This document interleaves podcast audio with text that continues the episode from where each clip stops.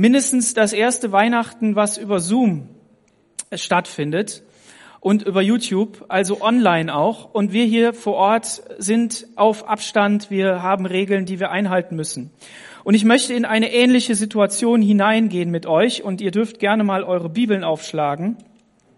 Und da die Stelle aus Lukas Kapitel 1, Vers 26 aufschlagen.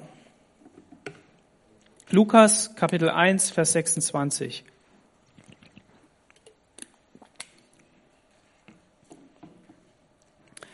Da steht Folgendes. Und im sechsten Monat wurde der Engel Gabriel von Gott in eine Stadt in Galiläa gesandt, die Nazareth heißt.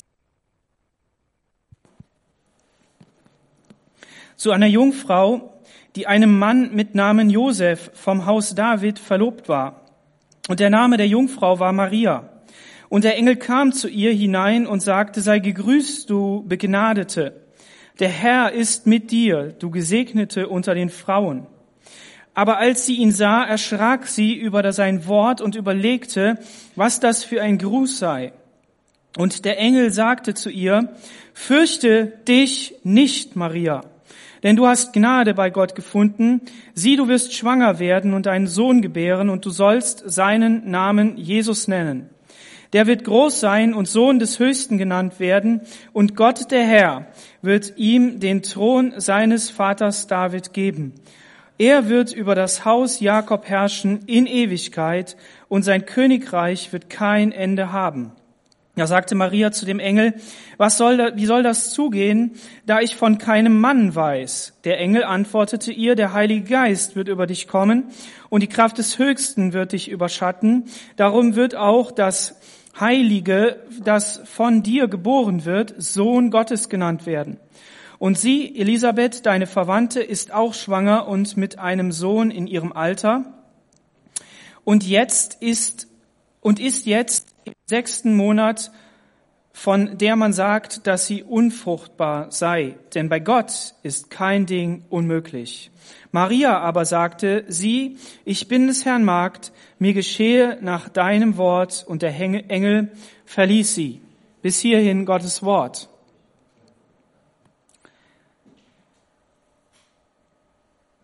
Die Situation, die wir hier vorfinden, ist auch eine ganz besondere. Spätestens zu dem Zeitpunkt, wo ein Engel Maria besucht. Und vielleicht kannst du dich da so ein bisschen hineindenken in diese Situation mal die Gedanken spielen lassen, wie das wohl geschehen ist. Was wir auf jeden Fall sagen können, ist, dass wir heutzutage Weihnachten feiern und dieses Weihnachtsfest mindestens bis letztes Jahr davon geprägt war, dass wir in eine Zeit hineingegangen sind, die von vielem gestaltet worden ist, aber nicht von dem wahren Inhalt. Ist es so? Wer kannte denn schon Weihnachten? Wer wusste, dass Jesus da auf die Erde gekommen ist? Gefeiert wurde ein Kind in einer Krippe, Jesu Geburt, dass er kommt und die Geschenke unterm Weihnachtsbaum. Es wurde viel Kommerz gemacht. Heute sind die Straßen leer. Heute ist es ruhig. Unsere Autobahn war heute Nacht wieder ganz leise. Und es kann nicht gekauft werden, höchstens online. Und das wird ohne Ende gemacht. Die Menschen sitzen zu Hause, vielleicht denken welche nach, vielleicht auch nicht. Manch einem fällt die Decke auf den Kopf und viele sind in unmöglichen Situationen. Stress in der Familie, Stress im Beruf. Ähm, man weiß nicht, wie es weitergehen soll. Viele Unternehmer wissen nicht, wie sie morgen gestalten sollen, wo sie das Geld hernehmen sollen. Der Staat gibt unendliche Milliarden aus, um Menschen zu helfen und die Hilfe kommt teilweise nicht an. Es wird nach einem Impfstoff gesucht, es wird eine Krankheit bekämpft, es wird Politik gemacht, es wird geredet und wir wissen nicht, wo vorne und hinten ist. Wenn wir die Situation von Maria anschauen, wenn wir die Situation von Jesu Zeit anschauen, dann ist es total cool, dass wir dieses Buch haben. Und dieses Buch ähm, beinhaltet das Lukas-Evangelium. Und dieses Lukas-Evangelium ist von einem Menschen geschrieben, der zu seiner Zeit ein wirklich ähm, gebildeter Mensch war. Lukas. Und wir lesen einmal die ersten vier Verse im Kapitel 1. da es nun schon viele unternommen haben, Bericht zu geben von den Geschichten, merken wir hier, da ist ähm, ein Bedarf da. Geschichten mussten erzählt werden. Menschen haben gefragt, was ist denn da wirklich passiert in Jerusalem? Da waren so viele Leute. Da sind welche gekommen aus weit her, um ähm, Geschenke zu bringen, um einen neuen König zu besuchen. Und dann war da so ein Pfingstfest und wir haben alle Menschen verstanden. Die haben aber nur auf einer Sprache geredet. Und vieles ist passiert. Und dann sind viele hingegangen und haben Bericht gegeben, haben das erzählt, haben versucht aufzuschreiben und es hat viel Chaos gegeben, die sich unter uns erfüllt haben.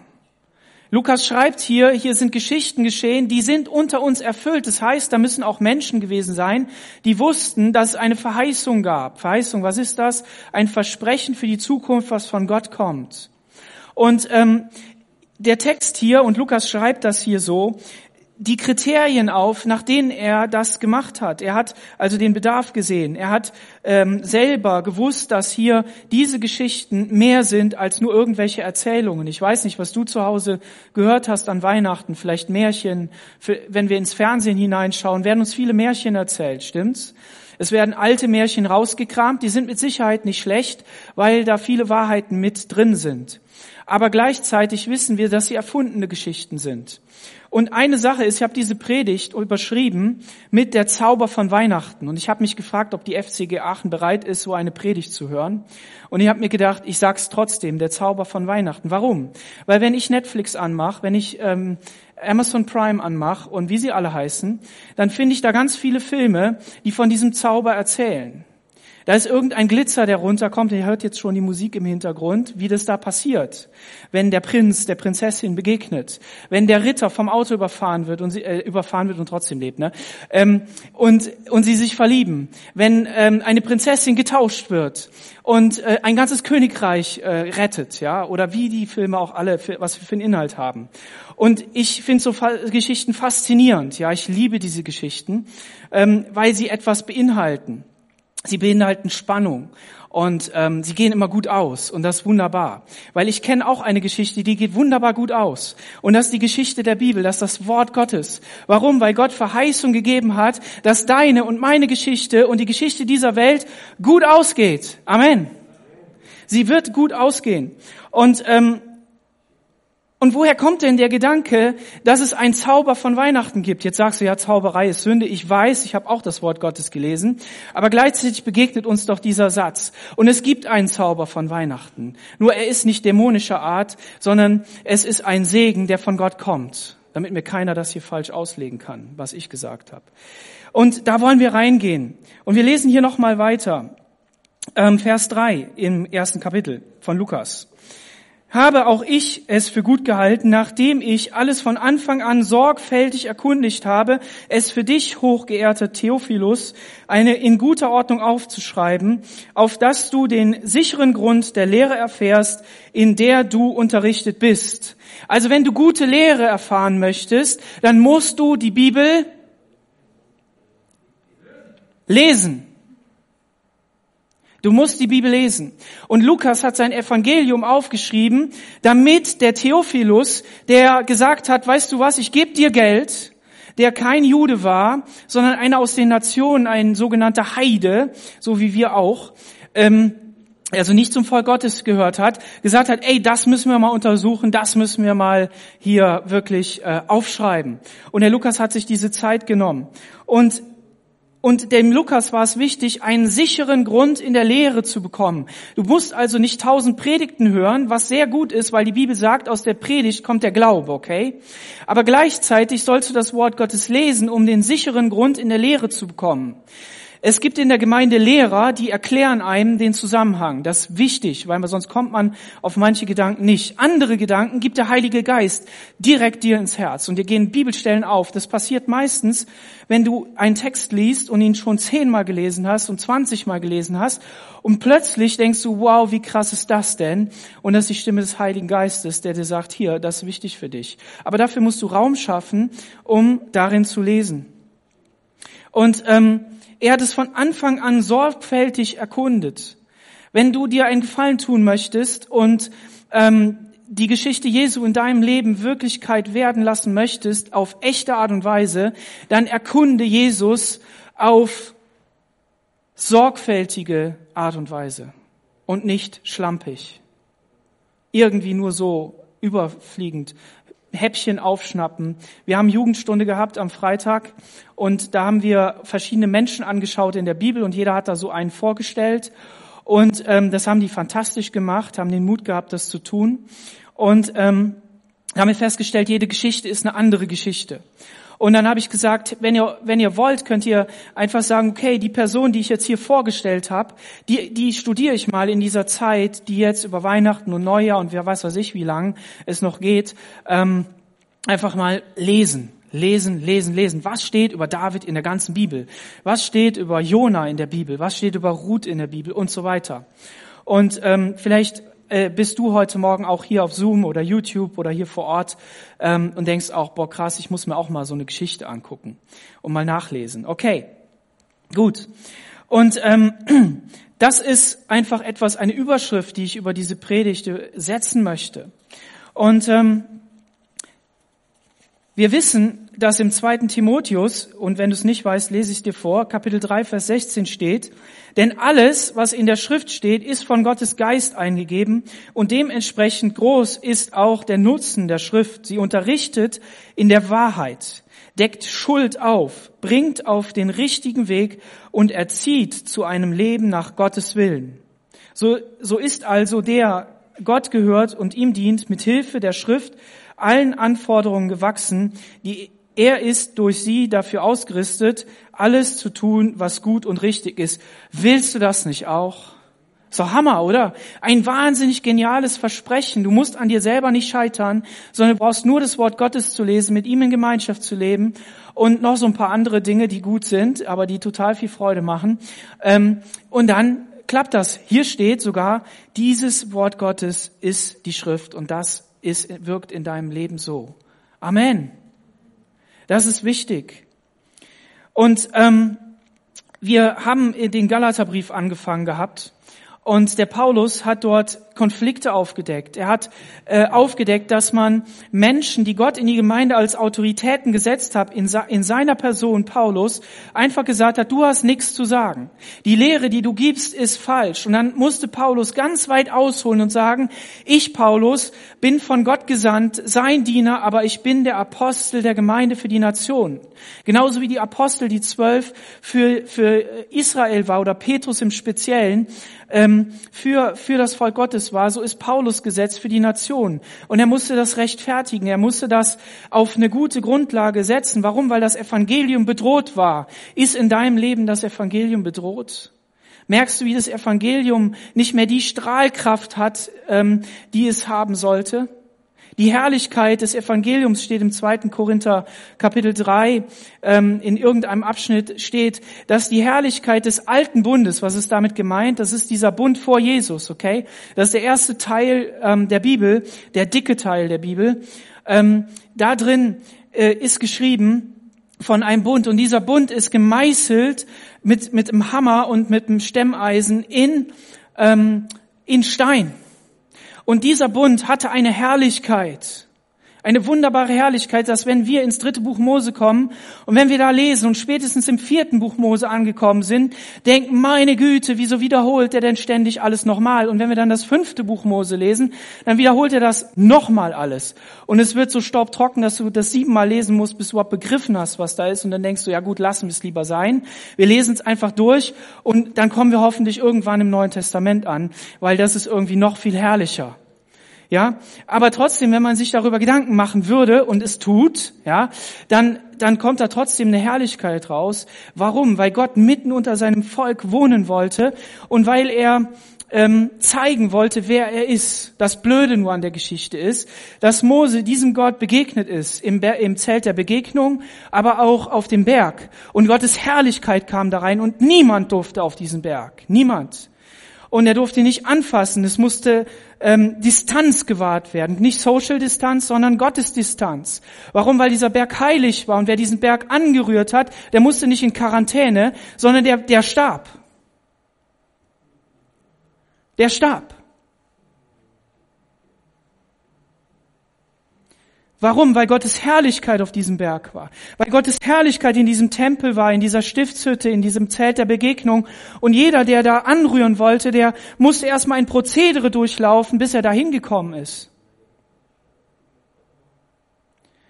Und dann kam Jesus. Jesus starb am Kreuz von Golgatha, um das alles wegzunehmen, um zu sagen, weißt du was, ich mache den Weg frei, um mein Evangelium zu geben, die frohe Botschaft ins Leben von jedem, und dann braucht keine Gottesdistanz mehr da zu sein. Es braucht keine Quarantäne mehr zu sein bei den ganzen Aus, ähm, Aussatzgesetzen äh, und, und, und Regelungen war ganz viel mit Quarantäne. Das Haus musste unter Quarantäne gesetzt werden, die Menschen mussten unter Quarantäne gesetzt werden und so weiter. Geguckt werden, wie dieser Aussatz sich verbreitet. Und wenn der weiß war, dann war dies und wenn der, wenn der anders war, dann war das. Wenn der Rand ausgefranst war, war so. Also genauso wie heute. Also wenn du Corona-Regeln einhältst, erinnere dich mal an die Regeln vom Alten Testament. Die sind nur viel herrlicher als das. Viel herrlicher. Das Ding ist aber, dass Paulus im, im Korinther, im zweiten Korinther 3, wie ich eben gesagt habe, sagt, der Bund ist, der, der, die, die Herrlichkeit des Bundes im Neuen Testament, den wir jetzt haben, der ist viel, viel herrlicher als der in Stein gemeißelt.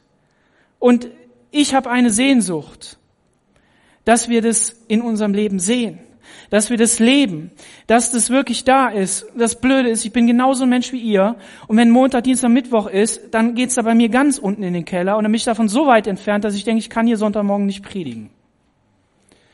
Und deshalb habe ich trotzdem diese Sehnsucht. Das Volk Israel, als es in Ägypten gewesen ist und in der zweiten und dritten Generation war, dann haben sie gesagt, meine Güte, die erzählen zwar die Geschichten von, von den Vätern, aber wer weiß das schon? Wo ist denn Gott? Und trotzdem hat er sie gerettet. Und Jesus sagt dir heute Morgen, ich will dir begegnen, ich will dich retten und ich will dich in meine Gegenwart äh, rufen. Ich will ähm, dir, dir nah sein und ich, ich will eines Tages völlig mit dir vereint sein, ohne Distanz. Amen. Ist das herrlich? Ich muss wieder zu meiner Predigt kommen, sonst wird es zu lang.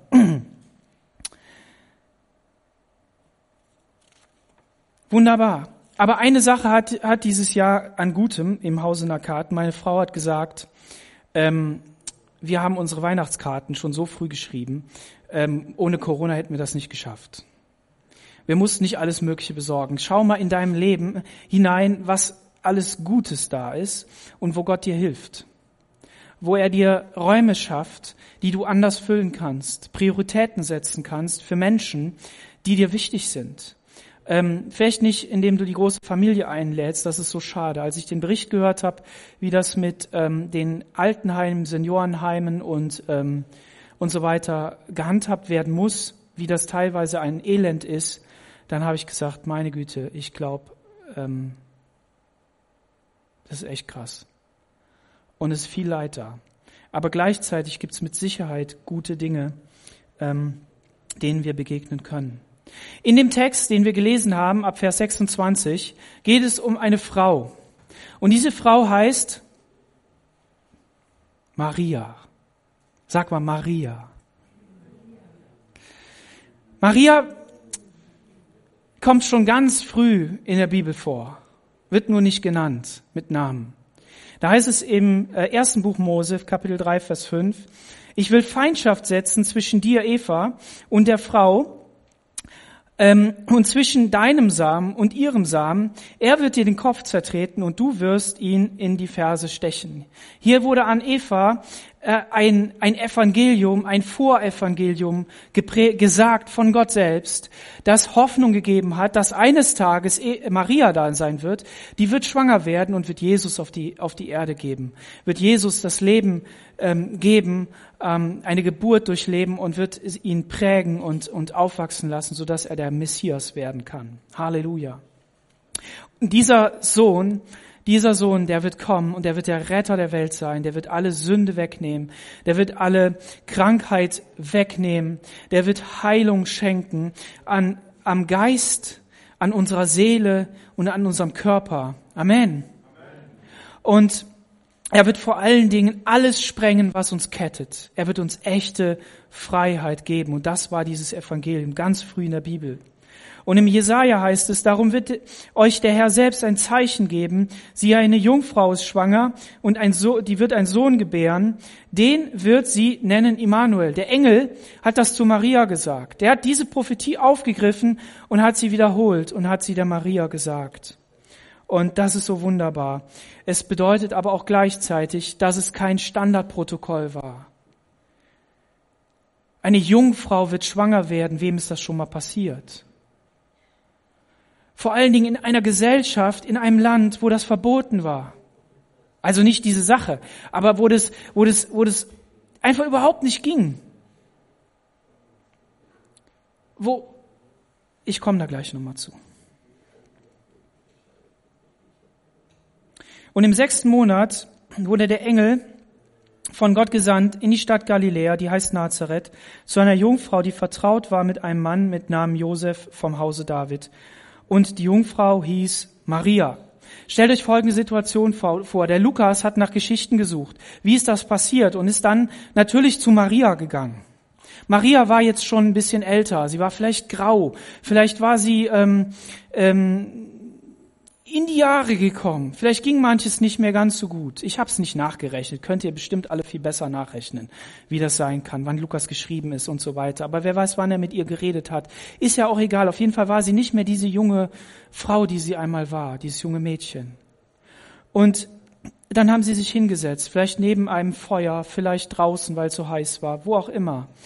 Und dann hat sie in ihrem Schaukelstuhl gesessen und dann hat sie gesagt, komm, ich erzähl dir mal, wie das gewesen ist. Vielleicht hat sie einen Tee angeboten. Vielleicht haben sie auch gemeinsam das Abendmahl gefeiert. Und sie hat erzählt, du weißt, ich war ganz jung. Und ich, ich habe mich vorbereitet auf meine Hochzeit. Ich war verlobt mit Josef.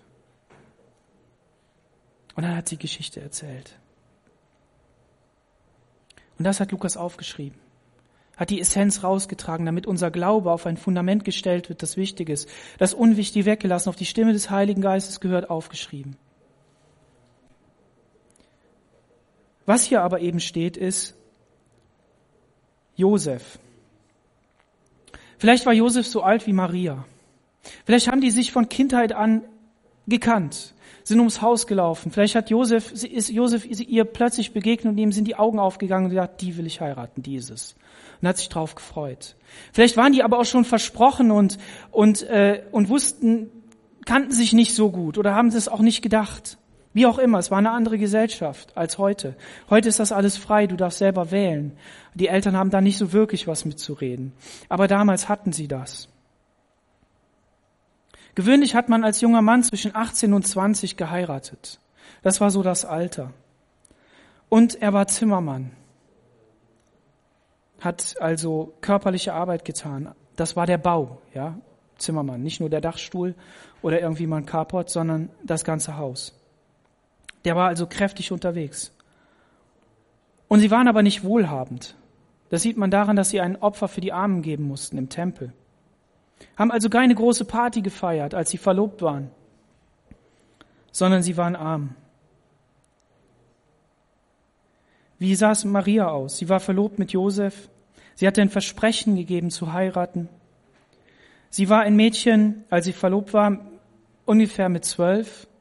Aber da gehen die Meinungen auseinander. Vielleicht war sie auch 16 oder 17 oder was auch immer. Normal war es, dass man sich mit zwölf verlobt hat und die Verlobungszeit ein Jahr dauerte und dass man dann geheiratet hat. Und diese Verlobung, wie war das? Diese Verlobung war so, da kamen zwei Menschen zusammen und die haben wirklich eine fast Hochzeit gemacht, müsste man mit unseren Worten heutzutage sagen. Da kam ein Rabbi, ein Gelehrter, der hat ähm, dieses Versprechen abgenommen, dieses ist, mit denen dieses Bündnis hat er zusammengeführt. Sie eine Feier gemacht. Und diese Verlobung konnte nur aufgehoben werden, wenn sie geschieden worden ist. Das heißt, es war eine sehr, sehr, sehr, sehr starke Verbindung, so ähnlich wie eine Ehe. Und dieses Versprechen, das bedeutete, ähm, also aus der Schrift wurde gelesen, es wurde gebetet, ein Schluck Wein zum Gedenken genommen. Und ähm, so war eben Maria in dieser Vorbereitung? Was hat das für sie bedeutet? Das hat bedeutet, dass sie, die sie Jungfrau war, jetzt nicht mit Josef einfach zusammengezogen ist, gesagt hat, ja komm, dann sparen wir uns die Miete, dann ziehen wir einfach zusammen und dann passt das schon, weil wir sind ja verlobt. Ne? sondern das bedeutete, dass sie sich innerlich vorbereitet hat, dass sie, dass sie daraufhin gefiebert hat auf diesen Tag, sich vorgestellt hat, wie das mit Josef ist, wenn er an ihrem Fenster vorbeigegangen ist, an ihrer Veranda, hat, er, hat sie gedacht, oh ja, den heirate ich. Wenn sie ihn auf dem Bau beobachtet hat, ihm vielleicht einen Picknickkorb gebracht hat, keine Ahnung, wie das gewesen ist. Aber die waren ja Menschen. Aber gleichzeitig hieß es auch für die zwei, wir brechen die Ehe nicht. Wir gehen nicht zusammen, wir schlafen nicht miteinander, wir berühren uns nicht. Und das Coole ist, das haben sie auch hinterher nicht gemacht, sondern sie haben diese, ähm, diese Heiligkeit aufrechterhalten. Meine Frau hat heute Morgen noch so gesagt, weißt du, mir kam ein Gedanke, ähm, wenn Josef und Maria, so wie das heute oft ähm, äh, Gewohnheit ist, einfach schon befreundet wären und schon zusammengezogen wären, in einem Bett gewesen wären und so weiter. Und dann wäre da äh, Jesus gekommen und oder der Engel und hätte gesagt, wirst schwanger werden und so weiter. Dann hätten spätestens nach 20 Jahren äh, Josef und Maria in einer Krise gesteckt. So wie das jedes Ehepaar tut. Vielleicht nicht immer in diesem Fall, aber ähnlich. Und dann hätten sie, dann dann hätten sie darüber nachgedacht und gesagt, ja, ist jetzt das Kind wirklich von Gott oder doch von dir? Manche Leute, die in einer Beziehung leben, also in einer Ehe, ähnlichen Beziehung oder Ehe, wissen ja auch nicht so genau, mit wem sie alles geschlafen haben. Und der Lukas hat gesagt, damit euer Glaube auf ein festes Fundament gestellt wird, und er war Arzt, die war Jungfrau. Und Josef hat mit ihr nicht die Ehe vollzogen, bis Jesus geboren wurde. Amen. Heiligkeit. Sie waren verlobt. Und in diese Zeit kam jetzt dieser Engel nach Nazareth. Was war Nazareth für eine Stadt? Also Maria, Josef waren arm, irgendwelche Leute. Nazareth, eine, die Heimatstadt von Elisabeth und Zacharias, 140 Kilometer weit von Jerusalem entfernt, über Samaria. Bethlehem nochmal acht Kilometer weiter, also 150 Kilometer. Nazareth war nichts. Das war so eine Stadt, so eine, so eine, wir fahren nach Berlin und halten in Hannover oder so. Ich weiß nicht, ob Hannover jetzt mit Nazareth zu vergleichen ist. Aber irgend so eine Stadt, wo so Hotels waren und Pensionen und so weiter, wo die Händler dran vorbeikamen, wo die römischen Soldaten ein- und ausgingen. Nazareth war 140 Kilometer von Jerusalem entfernt. Was war Jerusalem? Der Ort der Anbetung. Der, der Ort des Tempels. Und wir hatten ähm, drei wunderbare Abende, wo Horst Krüger uns gezeigt hat, wie riesig dieser Tempel war. Also für uns heutzutage vielleicht nicht mehr ganz so. Aber du stell mal vor, du kommst aus so einer Hütte, ja, so einer Hütte von zu Hause, fährst nach Jerusalem und dann siehst du so ein Riesending. Ja, es wäre vielleicht so, wie wenn wir jetzt das erste Mal nach Dubai fahren und uns da diese riesen Hochhäuser angucken, vielleicht. Ja, aber wir kennen die ja schon aus dem Fernsehen, die nicht. So, und, und in so einem Ort lebten die da. Und er war an einer wichtigen Handelsstraße und das hat auch bedeutet, dass der ganze Einfluss in diese Stadt kam. Das heißt, das Gesetz Gottes, auch wenn es überall in, in, in Israel schon da war, weil die ganze Zeit unter Druck war und die Menschen sich entscheiden konnten, gehen wir entweder mit dem ungläubigen König mit, machen wir irgendwie das mit, was die, die, ähm, die am Tempel da machen, die Priester und so weiter, oder sind wir Gott wirklich gläubig? Und die kannten ja das Wort Gottes. Aber gleichzeitig waren sie ja doch weit weg. Und du weißt selber, wenn du weit weg von der Gegenwart Gottes bist, äh, und Gott hatte gesagt, ich will an diesem Ort will ich euch begegnen, dann ist das mit dem Glauben vielleicht auch nicht mehr ganz so weit. Aber trotzdem hatten die den Glauben, wussten Bescheid. Und wir sehen das an, an Zacharias, an Elisabeth, an Maria und so weiter und so weiter. Aber ich möchte nur ein Gefühl dafür geben. Und ähm, Jesus wuchs also in dieser Stadt auf und diese Stadt lehnte ihn trotzdem als Retter ab, trotz all der, der Dinge. Die haben es auch nicht für wahre Münze genommen, dass, dass er von einer Jungfrau geboren ist. Er ist, der, er ist der Sohn von Josef und Maria und so weiter. Also was sehen wir hier? Dieses Evangelium, das durch Jesus in die Welt kam, wo Maria einen großen Teil ähm, dabei war, ähm, gebraucht wurde von Gott, der wurde hinterher einfach zertreten. Und dann war da dieser Bote Gottes, dieser Engel. Du hast das mit Sicherheit schon in vielen Predigten gehört. Ich erinnere auch mal an die andere Stelle, wo der Engel Gabriel ähm, auftritt. Das ist im Buch Daniel. Wir haben das Buch Daniel ja ähm, durchgenommen. Und ähm, ein Bote, der eine wichtige Botschaft für die Welt hat. Eine Botschaft, die über Generationen, Jahre und Jahrhunderte und Jahrtausende hinweggeht und bis in unsere Zeit andauert und wirklich erfüllt ist bis auf den letzten Buchstaben. Amen. Und dieser Bote tritt hier auf. Und ähm, es gibt verschiedene ähm, Engel, es gibt Erzengel Michael, ja. Also es gibt ein Ranking bei den Engeln, es gibt Ebenen und Hierarchien. Und äh, trotzdem ist hier eben von Gabriel die Rede und er tritt dort hinein. Und ähm, und der Engel kam, Vers 28, zu ihr hinein und sprach, sei gegrüßt, du Begnadete, der Herr ist mit dir. In einem ähm, Satz habe ich gelesen, da heißt es, ich danke dir Gott, dass du mich nicht geschaffen hast als einen Heiden, als Aussätzigen oder als eine Frau. Da wisst ihr die Position der Frauen damals. Und jetzt kommt dieser Himmelsbote und sagt zu Maria, du sei gegrüßt, du Begnadete. Halleluja. Das war nicht nur einfach so ein einfacher Gruß, sondern der hatte Gewicht. Wir sehen das ja auch an der Reaktion der Maria. Der hatte Gewicht. Und es war der Anfang des Neuen Testamentes.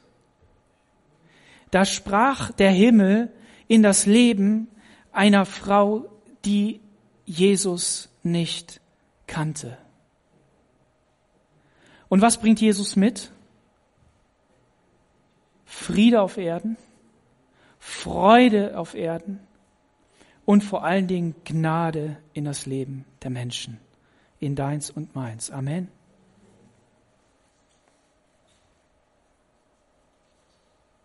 Im zweiten Mose Kapitel 33, Vers 15, da steht, Gott möchte nicht mit dem Volk Israel ziehen, weil es halsstarrig ist, halsstarrig, stolz, überheblich. Und ähm, dann sagt Mose im Vers 15, wenn nicht dein Angesicht voranzieht, so führe uns nicht von hier hinauf. Denn woran sollen wir erkennen, dass ich und dein Volk, Gott sagt, du und dein Volk, und Mose sagt, ich und dein Volk, ähm, vor deinen Augen, vor deinen Augen rechtschaffen gehen, ähm, alles richtig machen. Nein, Gnade gefunden haben. Und Mose hatte einen Zugang zu Gott, weil er Gemeinschaft mit Gott lebt, in Gemeinschaft mit Gott lebte, weil er ihm begegnet ist und mit ihm sprach wie einem Freund. Und dann sagt Gott, und um deinetwillen will ich mit euch gehen. Amen. Und so finden wir das immer wieder in der Bibel und auch hier bei Maria. Lass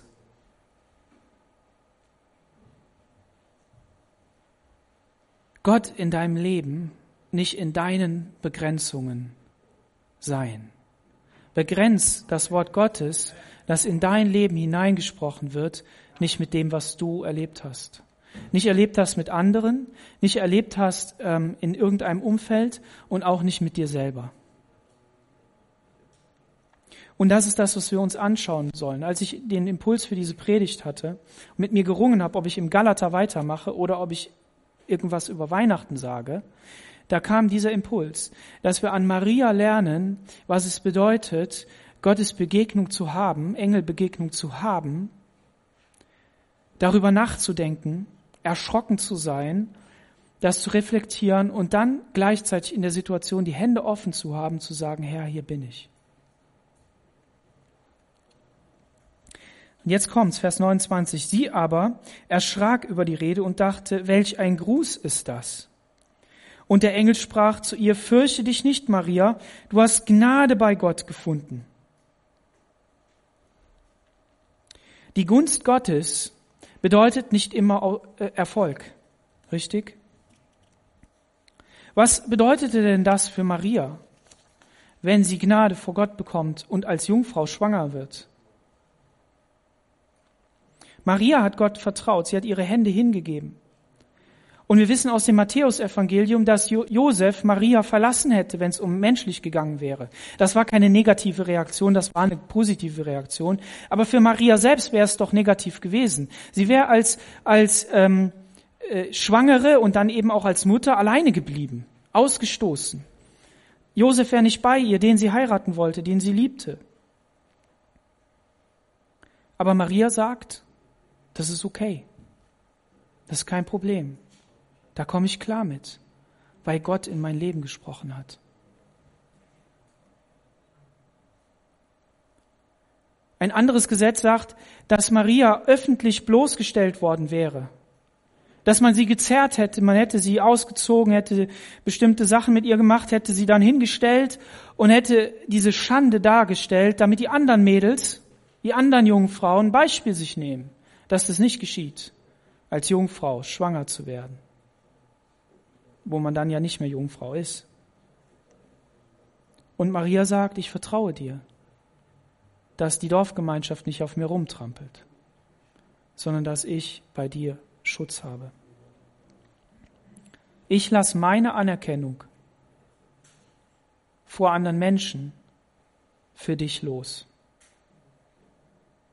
Sie wäre den Rest ihres Lebens eine Hure gewesen, eine Prostituierte. Jemand, mit dem man nichts zu tun haben will. Damals. Heute versucht man das Ganze ja schön zu reden und, ähm, und in unsere Gesellschaft zu integrieren. Das Blöde an der Geschichte ist, so sehr wir Christen, weil wir das Wort Gottes kennen und die Liebe Gottes, möchten, dass diese Menschen errettet werden, weil wir sie lieben. So sehr möchten wir nicht, dass der Gedanke, dass das alles in Ordnung ist, was da auf diesem Gebiet passiert, in unsere Gesellschaft integriert wird. Amen. Weil es uns verseucht, weil es nicht richtig ist.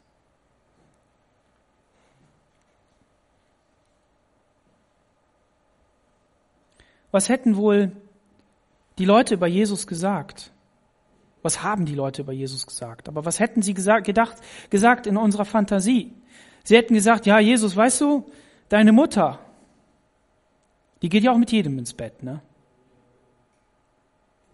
Was ist denn das für eine?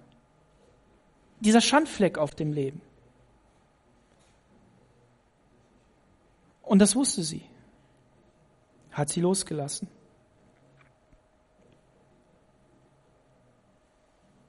Sie ließ also all ihre, ihren Komfort, ihre Ehe, Ehre und ihre Anerkennung gehen für den Willen Gottes.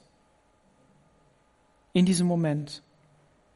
Ich bin deine Magd, Vers 38. Jesus, dein Wille geschehe. Jesus selbst hat dieses gesagt im Garten Gethsemane, richtig? Niedergekniet, gesagt, Vater, dein Wille geschehe in meinem Leben.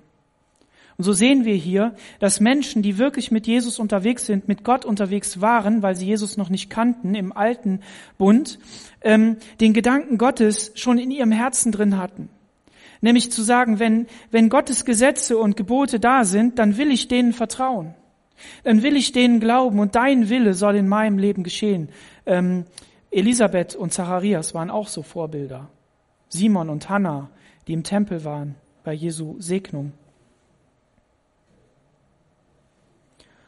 Und interessant ist, dass so wie, wie Maria sich vielleicht hier gefühlt hat, hat Jesus sich auch oft gefühlt, verstoßen, getreten, ausgestoßen, nicht anerkannt, um die Ehre gebracht, verleumdet, ähm, betrogen ähm, und so weiter. Und hat er nicht gesagt, wurde nicht in seinem Wort auch gesagt, dass er all unsere Sachen, die uns so belasten, trägt, hinwegnimmt? So sehen wir das hier schon.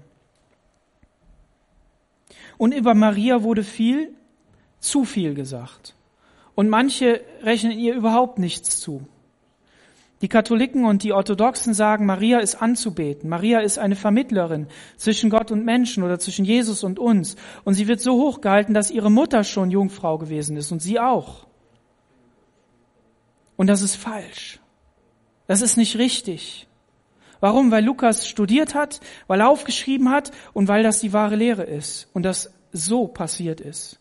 Und weil es dazu nicht noch extra etwas braucht, was wir dem Wort Gottes hinzufügen und extra Lehre. Und Maria ist nicht diese, diese mit einer Krone ähm, auf dem Kopf rumlaufende Frau, die in Gold daherkommt, sondern sie ist so ein einfaches Mädchen mit 12, 13, 14, 15, 16 Jahren, wie auch immer.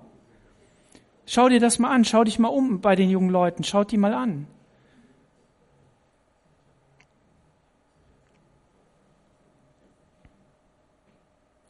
Und Maria wäre auch immer Jungfrau geblieben. Aber in der Bibel steht, dass sie noch Brüder, Jesus noch Brüder und Schwestern hatte. Richtig? Und Maria war die Mutter. Und andere, die rechnen ihr nichts zu. Viel zu wenig und sagen, ja, die war ja sowieso nur eine Hure. Die wird gar nicht erwähnt. Und die wird einfach so dargestellt. Und ich hatte das ja eben schon gesagt, was wäre denn wohl, wenn Maria das gewesen wäre, wenn das alles unwichtig gewesen wäre, wie das genau gewesen ist. Wäre dann das Evangelium so ein helles Evangelium gewesen? Hätte man dann nicht nur so eine tolle Geschichte schreiben können, sondern die Wahrheit, die in dieser Geschichte steckt, nämlich dass Gott eine, eine, eine Frau begnadet in einem Moment, weil er einen Weg finden will in diese Welt hinein, diesen geplant hat und in Heiligkeit und Reinheit umsetzt, indem er alle Menschen, die daran beteiligt waren, zu Treue und Hingabe an ihn führt.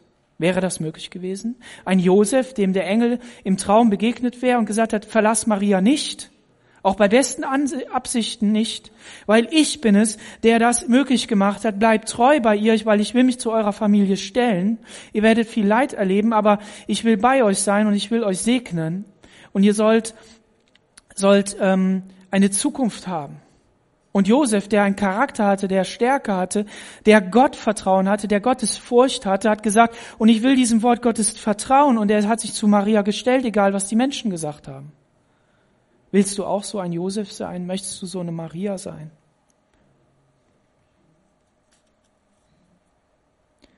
Und noch ein Appell an alle die, die noch jung sind und Jungfrau und Jungmann, nee, weiß ich nicht, ob man das sagen kann, die also noch, noch das Leben vor sich haben.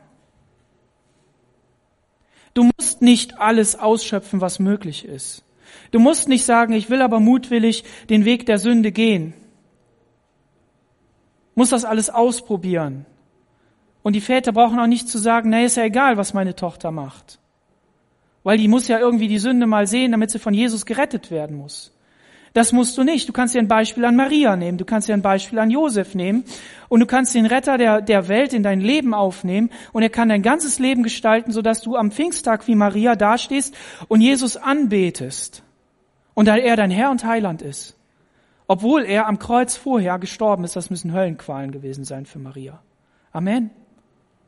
Wir können ein heiliges Leben führen. Wir können ein reines Leben führen und wissen doch, dass wir von dieser Welt in die Sünde geführt werden und dass die Sünde, die in der Welt ist, auch in unser Leben hineingekommen ist. Deshalb brauchen wir Jesus als Retter. Jeder, egal wie gut er gewesen ist. Aber wir müssen nicht alles mitmachen. Amen. So, wenn dir, dich deine Freunde ärgern und sagen, warum hast du noch keine Freundin, warum hast du denn mit der noch nicht geschlafen? Du musst es nicht tun. Es ist nicht nötig. Aber es zeigt eben auf, dass man weder das dass man das gutheißen muss und dass man das hochheben muss. Aber all die Verbrechen, naja, all die, all die Sünde, die geschehen ist, all das, all die Fehler, die geschehen sind in deinem, in meinem Leben, in dem Leben der Menschen, die dir anvertraut sind, deine Kinder, deine Söhne, deine Töchter, die dort passieren, weißt du auch, dass sie diese Fehler und diese Dinge ans Kreuz bringen können, weil Jesus sie alle vergeben möchte. Er hat sie alle getragen und all diese Leben können zur Hoffnung der Herrlichkeit werden. Sie können zur Hoffnung im Leben führen. Sie können zu ähm, nicht, nicht auswegslosen Situationen, sondern Situationen mit Ausweg führen. Nämlich zum, zum Weg in, in die Freiheit der Söhne und Kinder und Töchter Gottes. Amen. Warum? Weil Marias Weg, der nach außen hin gewirkt hat wie Sünde, der nach außen hin gewirkt hat, als wenn es nicht richtig wäre, uns zeigt, dass dieser Weg zur Erlösung führt. Und dass egal wie kompliziert dein Leben an der Stelle ist, Jesus hat eine Lösung. Jesus hat die Lösung. Nur wir müssen es annehmen. Siehe, du wirst schwanger werden und einen Sohn gebären, dem sollst du den Namen Jesus geben. Halleluja, haben wir eben gelesen, Jesaja 7, Vers 14. Und wisst ihr was? Noch ganz cool als Stichpunkte. Ihr dürft gerne die Bibelstellen in Matthäus 1 heute Nachmittag mal nachlesen oder in dieser Adventszeit vielleicht. Fünf Zeichen ähm, möchte ich hier mal erwähnen. Grundsätzlich ist es, Lukas hat genau aufgeschrieben, dass Jesus Mensch geworden ist. Mensch. Und im, im Römerbrief meine ich steht, also mindestens im Neuen Testament, dass irgendwo, ne, so wie die im Alten Testament auch immer zitiert haben, da steht, dass ein Mittler zwischen Gott und Menschen ist im Römerbrief. Der Mensch Jesus Christus. Und das zweite ist, dass dieser Mensch Gott ist, weil er von Gott gezeugt ist. Amen. Jesus wurde nicht irgendwie verwandelt in seine Identität, in seinem Leib hinterher ja, aber in seine Identität, sondern er war von Gott und Gott wurde Mensch. Das mal grundsätzlich. Erstens, ein jüdischer König sollte kommen, Matthäus 1, Vers 1. Lukas Kapitel 2, 1 bis 3, Matthäus 2, 5 bis 6. Und dieser König, der sollte, war ein Vorfahre von Jesus, ein Sohn Davids und ein Sohn äh, äh die Vorfahren von Jesus, das ist ja der König, sorry, ein Sohn Davids, ein Sohn Abrahams. Das war wichtig. Von Abraham, von David. Geboren von einer Jungfrau, das hatten wir schon. Der Geburtsort wurde prophezeit in Micha 5, Vers 2. Halleluja, Matthäus 2, Vers 5 wiederholt. Und Jesus, Jesu Familie flieht aus Ägypten und das Massaker, was passiert ist an den neugeborenen Kindern, eine traurige Geschichte. Rahel weint um ihre Kinder. Warum? Weil ein böser König Jesus vernichten wollte und deshalb mussten andere sterben. Es geht nicht ohne Leid in dieser Welt. Fünf Zeichen. Wenn man acht Prophetien in einem Leben erfüllen wollen würde, dann wäre das eine Zahl von 10 hoch 21 so eine Wahrscheinlichkeit. Also 10 plus 21 Nullen. Okay? Wenn ich das jetzt richtig gesagt kommt auf ein oder zwei Nullen nicht an, okay? Unwahrscheinlich. Aber bei Jesus sind so viele Prophetien in Erfüllung gegangen. Der wird groß sein und Sohn des Höchsten genannt werden und Gott der Herr wird ihm den Thron seines Vaters David geben und er wird König sein über das Haus Jakob in Ewigkeit und sein Reich wird kein Ende haben. Halleluja. 2. Samuel Kapitel 7, da werden all diese Attribute aufgezählt. Dass das erfüllt ist und die finden wir hier wieder. Wunderbare Geschichte. Und das Coole ist, dass hier der Maria gesagt wird, dass ihr Sohn Sohn des Höchsten sein will. Sie hat zu einer Zeit gelebt, wo ein Herodes der Große ähm, diese andere Macht dargestellt hat, dieses Königreich der Finsternis des Satans, dieses Gegenkönigreich. Kein anderer König war so groß und kein anderer König war so brutal wie der König, der danach gekommen ist. Antiochus Epiphanes. Und, und diese, diese Könige der damaligen Zeit, die haben wirklich alle Macht konzentriert. Die haben versucht, so groß zu sein, wie Jesus es wirklich war. Und sie wussten es nicht. Wo ist denn dieser König geboren? Und das können wir nachlesen in Gottes Wort. Und darin sehen wir die Festigkeit des Wortes Gottes, dass etwas vorausgesagt worden ist und in Zukunft eingetreten ist. Und wir leben in dieser Spannung, die auch David erlebt hat. Nämlich David wurde gesalbt als kleiner Junge, musste vom Hirtenfeld geholt werden, weil der Vater gesagt hat, nee, der braucht ja kein König werden. Er hat ihn gar nicht erst aufgestellt und dann musste er geholt werden, wurde gesalbt zum König. Ja, Halleluja. Und dann hat es aber noch eine ganze Zeit gedauert, bis der mal König war. Und wenn ihr nachlest, wie der dann König geworden ist und wie viel Macht und Einfluss der hatte, da hat es auch gedauert. Und trotzdem ist David der König in Israel gewesen der auf Jesus hinweist. Und sein Sohn war der König, der, dessen Macht und Herrlichkeit nicht groß genug sein konnte, aber David war dieses Vorbild. Und in der gleichen Spannung leben wir auch. Jesus ist der Gesalbte, der ist derjenige, der der König der Welt sein will. Und es auch ist faktisch vom Himmel her gesehen, aber menschlich noch nicht. Weil er noch nicht komplett offenbart ist. Und das ist unsere Adventszeit heute, auf die wir warten, dass Jesus wiederkommt und seine Macht und Herrlichkeit auf dieser Erde auch groß macht. Amen. Ich sage nur tausendjähriges Reich und so weiter. Und dass wir eines Tages im Himmel voll mit ihm herrschen können. Halleluja. Und in dieser Spannung leben wir. In dieser Zerreißprobe lest man nach. Und David saß dann auf seinem Thron, als er dann schon eingesetzt war. Das wird ja bei Jesus nicht passieren. Wenn der einmal eingesetzt ist, dann ist er eingesetzt und dann kann auch kein Satan mehr kommen und ihn wegnehmen. So, aber bei David war das so, dann hat er da Probleme in seinem eigenen Haus gehabt mit Absalom. Der hat ihn mal eben vom, vom Thron gestoßen und Gott hat das zugelassen. Da waren noch komplizierte Zusammenhänge. Und dann musste der fliehen aus seiner Stadt. Aber bei Jesus ist es fest und ein für alle Mal gegründet. Halleluja. Das ist so wunderbar. Und der Engel antwortete zu ihr, der Heilige Geist wird über dich kommen und die Kraft des Höchsten wird dich überschatten. Darum wird auch das Heilige, das du, ähm, das geboren wird, Gottes Sohn genannt. Und siehe, Elisabeth, deine Verwandte, ist auch schwanger mit einem Sohn in ihrem, ach, eine Sache habe ich vergessen, sorry, das habe ich hier, 34. Da sprach Maria zu dem Engel, wie soll das zugehen, da ich doch von keinem Mann weiß. Die war sich ihrer Situation sehr bewusst. Das war ein, ein, ein vernünftiges, schönes, junges Mädchen, was, was genau Bescheid wusste. Und die hat sich Gedanken gemacht und hat dem Engel einfach so ihre Frage gestellt. Das Reich Gottes hat Platz, um Fragen zu stellen. Aber es hat keinen Platz für Zweifel. Ein Zacharias, der, der Priester war, der hätte es wissen müssen. Der hat aber gezweifelt. Und es gibt viele, die in der Bibel gezweifelt haben und die hätten nicht zweifeln brauchen. Und trotzdem gebraucht Gott das zum Guten. Aber Maria stellt diese Frage, so wenn du Fragen in deinem Leben hast, wie soll denn das zugehen? Wie soll denn die, die Zusage an Gott, dass er mich gebrauchen will, dass er mich weiterführen will, dass ich auch Jesus in meinem Leben wirklich voll hab und der zur vollen Entfaltung kommt für eine Welt, die mich umgibt, ein Retter sein wird. Wie soll denn das geschehen, Jesus? Gib mir Zeichen, gib mir, gib mir einen Weg, wie das geschehen soll. Und dann erklärt der Engel ihr das. Der Heilige Geist wird über dich kommen und die Kraft des Höchsten wird dich überschatten. Darum wird, es, wird auch das Heilige, das du, äh, das geboren wird, Gottes Sohn genannt werden.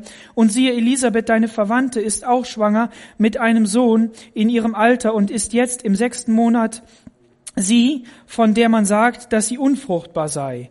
Also dieser Engel hat etwas mitgebracht. Du weißt was, in deiner Verwandtschaft ist schon so ein Wunder geschehen. Ja, vielleicht hat die Maria das gewusst, aber der Engel hat ihr das nochmal gesagt. Vielleicht hat sie es auch nicht gewusst. Ich will da jetzt gar nicht drüber nachdenken. Es gibt ja Situationen im Leben, da wissen wir Dinge aus dem Wort Gottes und dann haben wir einen Gottesdienst, eine Predigt, was auch immer und dann fällt das nochmal so in unser Leben hinein und dann, und dann redet das so richtig zu uns. Manchmal sind es aber auch Sachen, die, die kommen ganz spontan und neu bei uns rein und dann müssen wir sie aufnehmen. Und der Engel hat das hier mitgebracht und hat es in ihr Leben hineingesprochen und dass es etwas Heiliges ist. Der Himmel hat Jesus als heilig in ihr angesehen. Amen.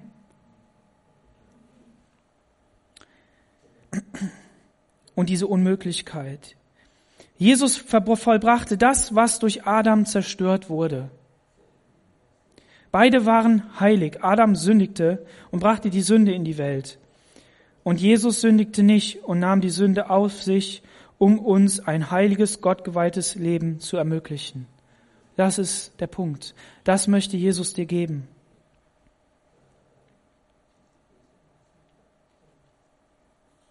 Was hat sie jetzt beantwortet? Was war also dieser Zauber von Weihnachten? Wir haben hier gesehen, es hat mit Zauberei nichts zu tun. Nichts. Das hat was mit einem normalen Leben zu tun. Ein normales Haus. Ein, das heißt in der Bibel, dass wenn wir Engel aufnehmen, wissen wir es nicht. Also müssen die genauso aussehen wie Menschen. Kam da hin, erschien der Maria, die ist erschrocken über die Worte, über die Erscheinung, dann doch irgendwie. Und das brach in ihr Leben hinein. Und es hat was mit ihr gemacht. Das, was an Weihnachten das Geheimnis ist, was unsere Welt verändert, deine und meine, dein Zuhause und mein Zuhause, egal in welcher Situation es ist, ist der einfache Glaube der Maria. Das Wort Gottes spricht in ihr Leben hinein und sie empfängt es mit Glauben. Sie fragt nach, sie bekommt Hilfestellung, sie wird an Wort Gottes erinnert und in ihr keimt Glaube auf. Und das nimmt sie. Denn bei Gott ist kein Ding unmöglich. Vers 38. Maria aber sprach, siehe, ich bin des Herrn Magd. Mir geschehe, wie du gesagt hast. Und der Engel schied von ihr. Absolutes Vertrauen, gepaart von Nachdenken, Gott fragen, das Herz aufmachen, sich selbst aufgeben, den Willen Gottes tun. Nicht jammern und klagen, sondern Reife und Weisheit. Amen. Ist das der Entschluss deines Herzens? Wenn der Wille Gottes in dein Leben hineinbricht und Dinge verändert, muss Gottes Wort siegen, koste es, was es wolle. Ist das unser Entschluss? Vielleicht hast du deine Zukunft geplant. Vielleicht hast du dieses Jahr geplant, das nächste Jahr. Vielleicht hast du Reisen geplant, die Welt kennenlernen, ähm, Abschluss machen, eine Ausbildung beginnen, was auch immer, heiraten äh, und so weiter. Und dann bricht Gott da hinein und sagt, nein, nein, das wird jetzt nicht geschehen, sondern es soll was anderes geschehen. Rechnen wir mit dem Willen Gottes in unserem Leben? Oder trennen wir das und sagen, naja, wir wollen Gott vertrauen, aber auf der anderen Seite, ähm, das, äh, da spricht Gott ja mit Sicherheit nicht rein. Aber was ich beobachtet habe, das haben wir auch in der Jugendstunde am Freitag gesehen, ist, dass Berufung und Berufensein in der Nachfolge Jesu und auch in seinem Dienst ist immer gepaart mit der eigenen Geschichte. Und das ist eins. Das ist nicht getrennt. Ein Mose ist im Königshaus aufgewachsen, ist aber in die Wüste geschickt worden, um zurückzukommen, um das Volk herauszuziehen. Und so weiter. Geht es an Weihnachten um unseren oder um Gottes Willen, wenn seine Pläne durchkommen? Weihnachten, ein Zitat, hat nichts mit tanzenden Elfen, Rentieren mit roten Nasen oder singenden Schneemännern zu tun. Weihnachten hat etwas mit Invasion zu tun. Weihnachten passiert in dem Moment, wo das himmlische Licht in die Finsternis des Planeten Erde eindringt und damit auch in dein und in mein Leben. Und letzten Endes, das zum Abschluss, muss genauso wie bei Maria der Heilige Geist über ihr Leben gekommen ist und eine Geburt von Jesus geschenkt hat, die Geburt, muss auch der Heilige Geist über dein Leben kommen, um in dir Gottes Leben zu gebären. Immer wieder neu erfüllt zu werden mit der Kraft des Heiligen Geistes, zu tanken, aufzutanken, diese, diese Quelle laufen zu lassen, denn alle Wünsche, alle Pläne, die wir persönlich haben, die nicht von diesem Leben erfüllt sind, sind zum Scheitern verurteilt. Wir können den nachrennen, wir können auch weltlich Erfolg haben, aber wir werden nicht an das Ziel kommen, das Jesus mit deinem und meinem Leben hat.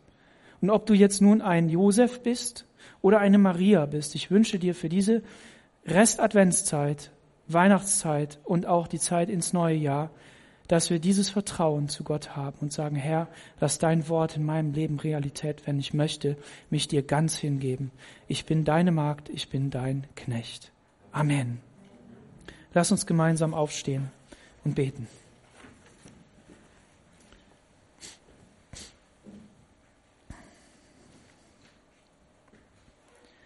Herr Jesus, ich danke dir, dass wir heute Morgen dein Wort gehört haben. Wir danken dir, dass du so fantastische Geschichten geschrieben hast. Ja, Herr, du bist der Urautor dieser Geschichte. Du hast dir das überlegt. Du hast dir überlegt, wie du selbst in Jesus in unsere Welt hineinkommen möchtest. Du hast eine Maria erwählt. Du hast dir einen Josef zur Seite gestellt, der auch auf deine Stimme gehört hat und der gesagt hat, ich bleibe Gott und meiner Frau treu. Ich danke dir dafür. Ich bete für jeden Einzelnen von uns, dass wir diese Entscheidung neu treffen, dass wir sie immer wieder neu treffen, Herr, um bei dir zu stehen, damit du mit deinen Anliegen durchkommst. Und Heiliger Geist, erfüll du uns, dass neues Leben durch uns kommt. Halleluja. Wir wollen uns ein Beispiel an Maria nehmen, die so eine fantastische Frau war, aber doch wiederum auch so eine normale Frau war, die alles andere auch getan hat und dich letztendlich auch angebetet hat. Halleluja, wir preisen dich dafür und danken dir. Segne jede Situation, die sich nicht so gut anhört.